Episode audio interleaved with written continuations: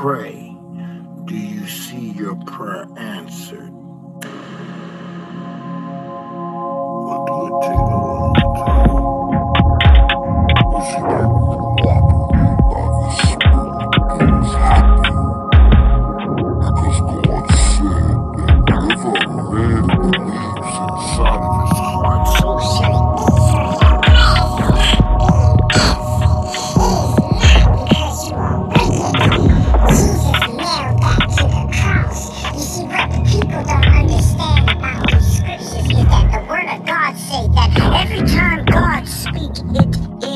prophetic. That means it's future references.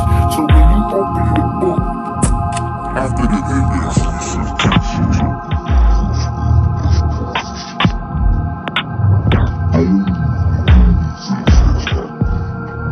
this,